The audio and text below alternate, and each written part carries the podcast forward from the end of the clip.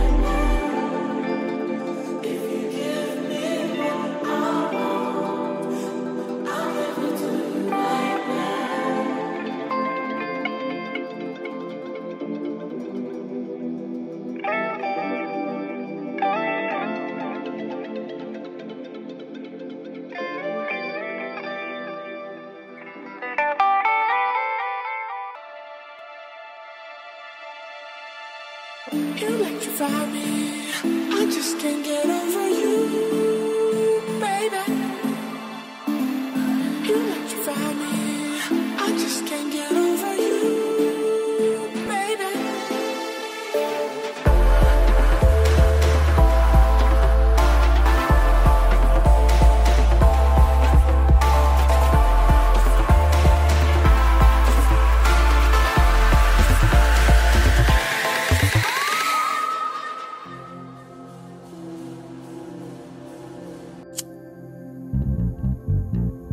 Regresamos.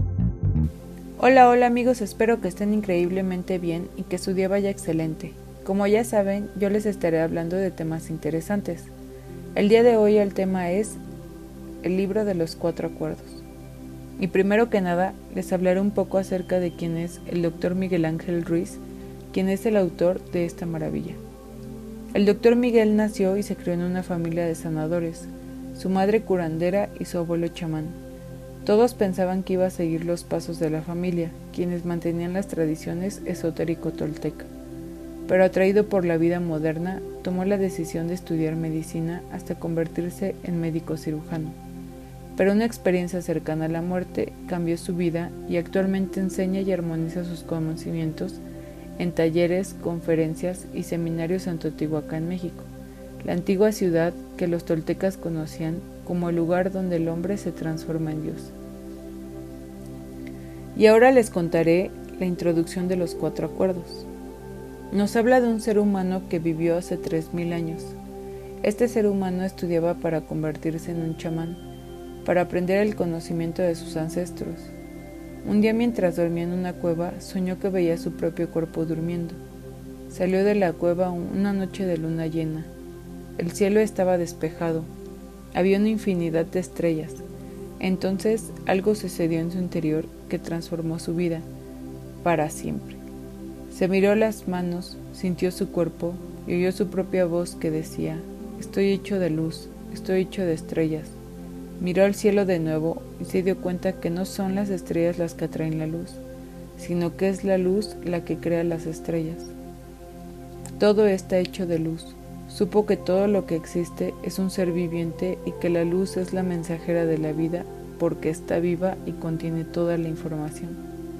Entonces se dio cuenta de que aunque estaba hecho de estrellas, él no era esas estrellas. También se dio cuenta de que la materia es un espejo. Todo es un espejo que refleja luz y crea imágenes esa luz.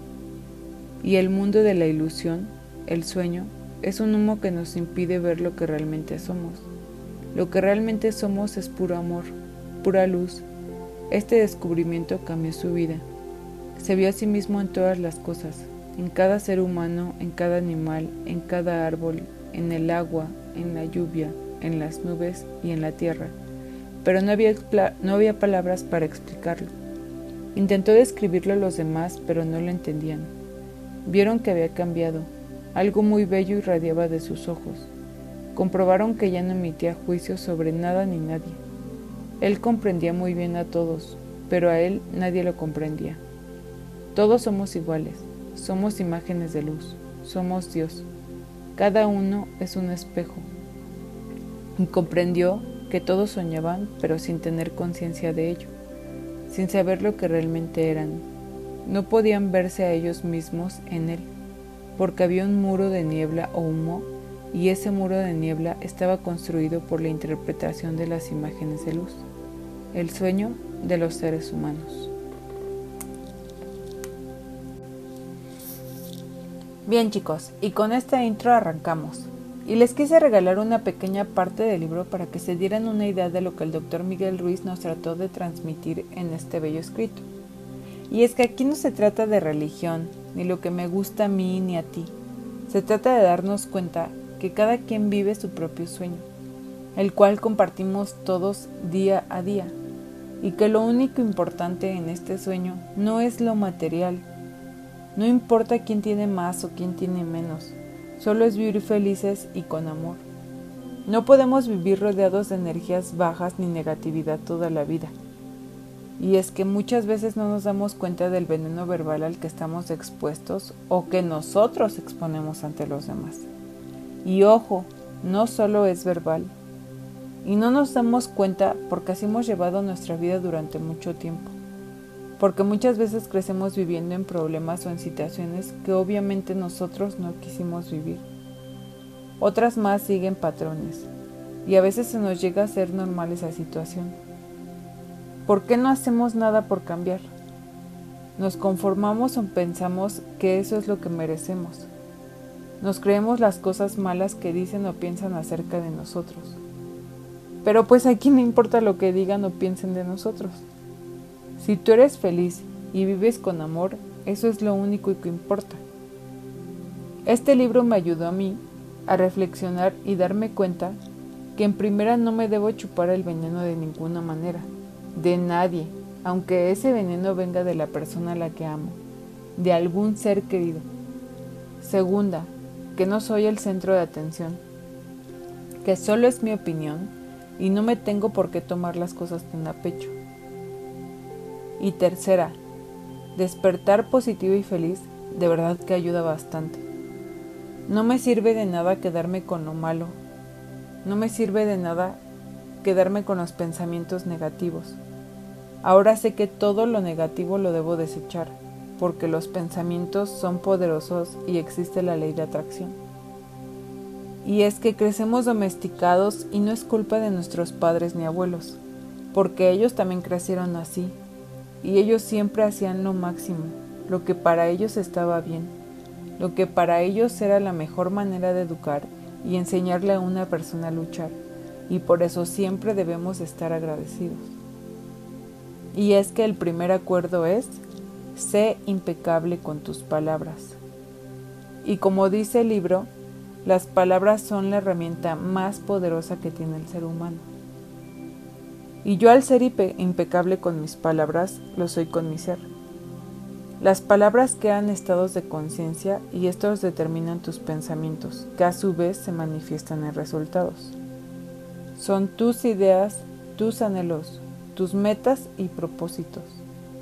Ser impecable es asumir tu responsabilidad personal, canalizar el don de forma constructiva y positiva, y de recomendación les doy que no entren en chismes ni en discusiones de ninguna manera. No permitan que les roben esa energía vital que tanto necesitamos. Sé coherente con lo que piensas y con lo que haces. Ser auténtico te hace respetable ante los demás y ante ti mismo. Y el segundo acuerdo es, no te tomes nada personal. Y este la verdad que para mí ha sido uno de los más complicados. Sigo aprendiéndolo en mi vida diaria. Y digo que es complicado porque la mayoría de las personas asumimos que cada cosa que pasa está diseñada para nosotros. En contra o a favor, no importa. Y en las cosas a favor no hay problema, todo encaja perfecto. Pero ¿qué tal cuando lo que pasa, los hechos, el entorno, son en nuestra contra? Empezamos a disparar municiones sobre dicha persona. Y ese es el ego en todo su esplendor, que produce enojo y desgaste emocional al luchar contra las opiniones y pensamientos. Y es que en la medida que alguien te quiere lastimar, ese alguien se está lastimando a sí mismo y el problema es de él, no tuyo. Él se está reflejando en ti. El sentirte el centro de atención tiene muchos nombres. Egoísmo, arrogancia, egocentrismo. Piensas que todo gira a tu alrededor. El que no te tomes nada personal significa que serás un ser libre, fuera de la domesticación de la educación, los condicionamientos sociales y culturales de tu vida. No se trata de que aceptes todo, sino que no le des importancia a lo que otros te dicen. Cuando te ofendes por nada reaccionas de manera inapropiada o exagerada, o cuando quieres cambiar la opinión de alguien más, te enojas. Este acuerdo provoca sufrimiento en la vida, ya que es difícil no engancharte emocionalmente y respetar la posición de los demás. Así que aprende de las diferencias y respeta las decisiones de otros. Busca el momento de expresar lo que te molesta. No impongas a nadie tus deseos. Evita vivir del ego y siempre ve por el bien común. Estás escuchando Entre Palabras, Energía, Verdad y Propósito.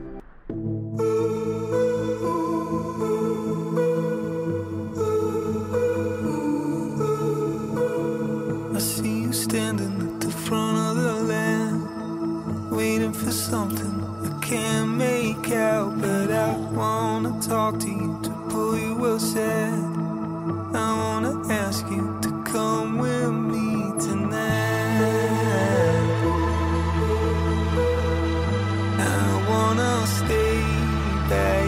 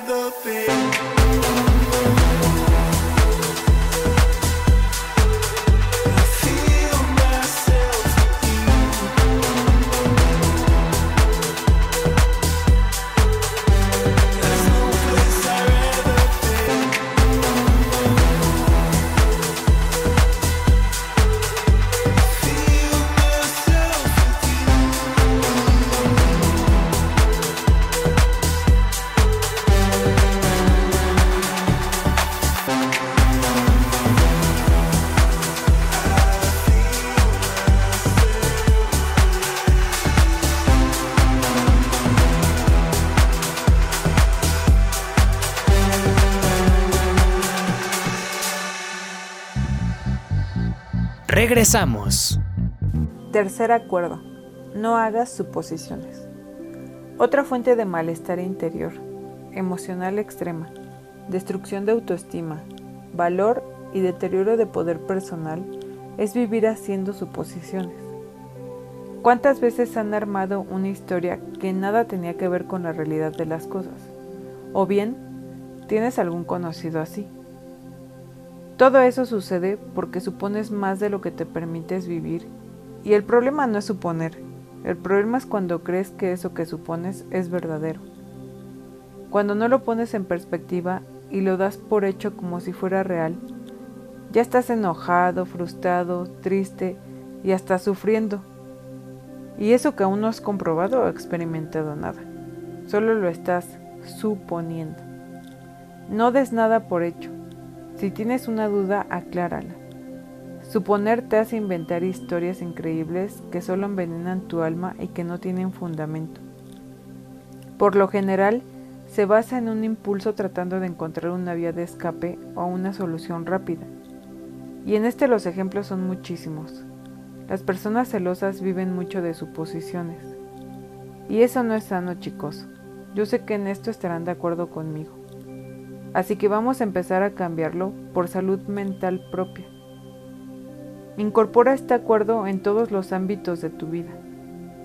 Haz más preguntas. Sé paciente. Reflexiona. Ten una mejor comunicación con las personas. Enfría tus emociones y no actúes impulsivamente. Cuarto acuerdo. Haz siempre lo máximo que puedas. Este acuerdo propone que muevas el camino de la excelencia Muchas personas buscan el camino de la perfección en sí mismas y en el mundo. Y en el plano físico eso no existe. Pero a lo que sí podemos aspirar es a dar lo máximo de nosotros sin importar la situación. Significa expresar continuamente y en todos los aspectos de tu vida el compromiso hacia la calidad de tus pensamientos, palabras y acciones. Hacer lo máximo que puedas es salir de tu zona de confort alimentándote de energía para alcanzar un nivel superior en todo lo que realices. Es dar tu 100%. Si siempre haces lo máximo que puedas, nunca te vas a recriminar, ni te arrepentirás de nada.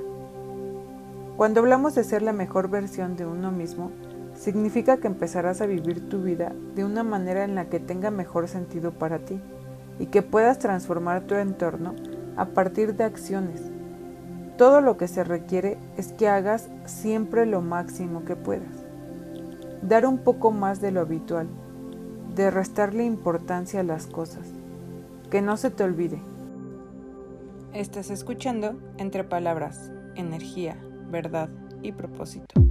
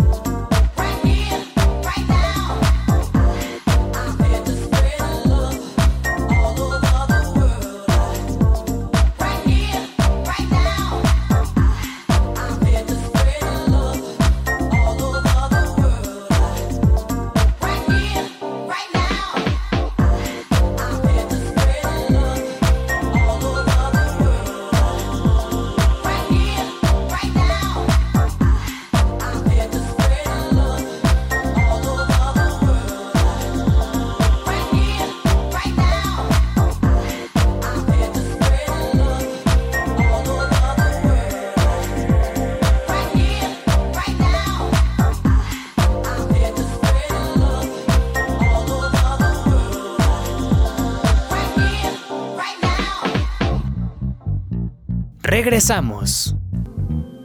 Estamos llegando al final del programa, chicos. Pero antes de despedirnos, quiero cerrar con la conclusión. Así que después de darles mi punto de vista y recomendaciones, quiero mencionarles que Los Cuatro Acuerdos es sin duda un libro que todo el mundo debería de leer, por los efectos positivos que este mismo puede generar en las personas. Si bien es cierto, el conocimiento aquí presentado es conocido en otras culturas, civilizaciones por otro nombre. La esencia del conocimiento es la misma, y es este conocimiento el que nos acerca a la fuente de la cual todos partimos y por la cual vivimos. El hecho de leer la versión de nuestros ancestros toltecas lo vuelve todavía más interesante, ya que a pesar de lo que algunas fuentes refieren respecto a nuestros ancestros, que en este caso son los toltecas, ellos no eran salvajes y mucho menos buscaban o necesitaban tesoros materiales. Su riqueza versaba en algo más allá de lo visible. Así que como generación de jóvenes tenemos la obligación de preservar este conocimiento y compartirlo con quienes más amemos. De esta manera podremos construir a la creación de un mundo mejor y un mundo como aquel que habitaron los maestros de la Tolteca Yotl. Amper es una estación de la Universidad Latinoamericana.